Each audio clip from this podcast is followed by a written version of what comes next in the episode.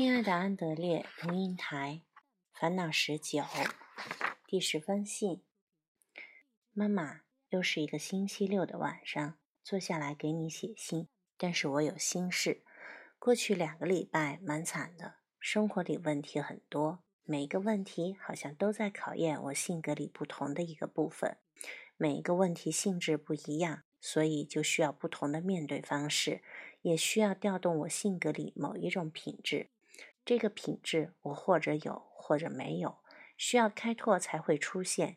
有些问题需要的是勇气，有些需要智慧。反正烦恼多多，其实也都不是什么真正严重的事。但是你知道，给生活加料的，通常都是些芝麻小事，不管是好的还是坏的。有时候你已经有麻烦了，偏偏还要打破一个玻璃瓶，或者吃早点时把牛奶泼了一身。你只好觉得太倒霉了。大的问题，譬如三月就要毕业考了，大学入学啦，或者是将来的工作，暂且不提。最近出了两个状况，让我很心烦。第一个，上封信你问我碰到一个你不赞成的人，而他偏偏掌权，譬如说他是决定你成绩的老师，这种矛盾我怎么处理？现在就发生了。我跟你说过，我不欣赏英文老师。因为我觉得他程度不够。我们这一班有一半人都到美国去做过交换学生，我也在美国读过一年，所以我们的英文水平比一般没去留学的德国学生要高很多。而他完全好像完全不理会这种差异，还是照他一贯的方法教学，就是要我们听写或者让我们读一读，读一堆无聊的文章。从他那里，我简直学不到任何东西。我甚至于觉得，从美国回来以后，我的英文就停止进步了。最让我生气的是，我发现他对英文的文学作品根本没有解析的能力，常常不知所云。英文课就变成我们最不需要动任何脑筋的课。我是在这个时候决定要反叛的。我在他的课上睡觉，而且拒绝交作业。讨论文学作品的时候，我提出他完全无法招架的问题，然后事情就发生了。他竟然说我在嗑药。他去跟我的导师说我上课没精打采，而且不做作业，一定是因为嗑药。老师、导师就来找我谈话，连同学都以为是真的了。妈妈，你说我反叛权威对还是不对？现在我得到什么？他很快就要退休，而我得到一个烂分数，外加一个嗑药的名誉。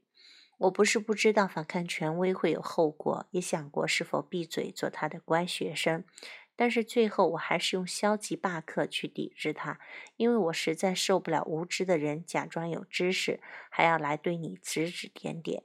我的理性毕竟败给了我的情绪。而现在他给我这么多麻烦，我的好胜心又被挑起。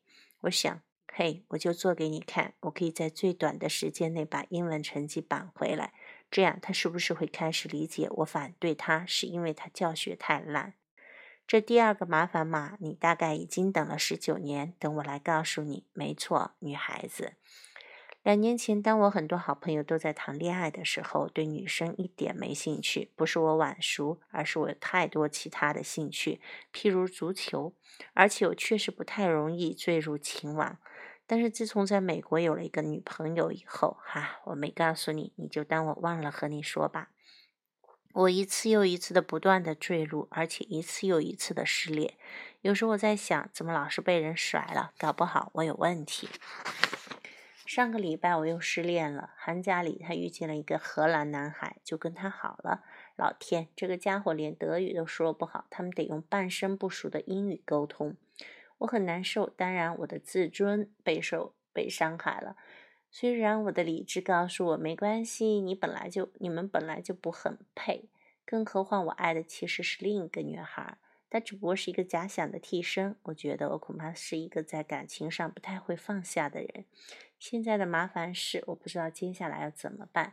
他其实并不清楚我对他的感情，他以为我们是好朋友。受伤的我很想跟他一刀两断，不再来往。但是这对他好像不公平，因为他并没有说过爱过我啊。所以我应该照顾到他的情感，假装若无其事继续我们的友谊，还是只管我自己疗伤，跟他断掉？你知道我意思吗？这跟我跟英文老师的冲突看起来没有关联，其实性质是一样的。我应该诚实的袒露自己的感情，还是隐藏它？对英文老师这个权威，我似乎应该避免坦诚，而接受他的权威，因为表露我对他的不满，我会受伤。对这个女孩，我又似乎应该坦诚，否则我们的友谊就被放在一个紧绷的钢索上，让谎言和虚假冲刺。面对第一个难题，我需要智慧；需面对第二个难题，我需要勇气。然而，我觉得我们两我两个都不够。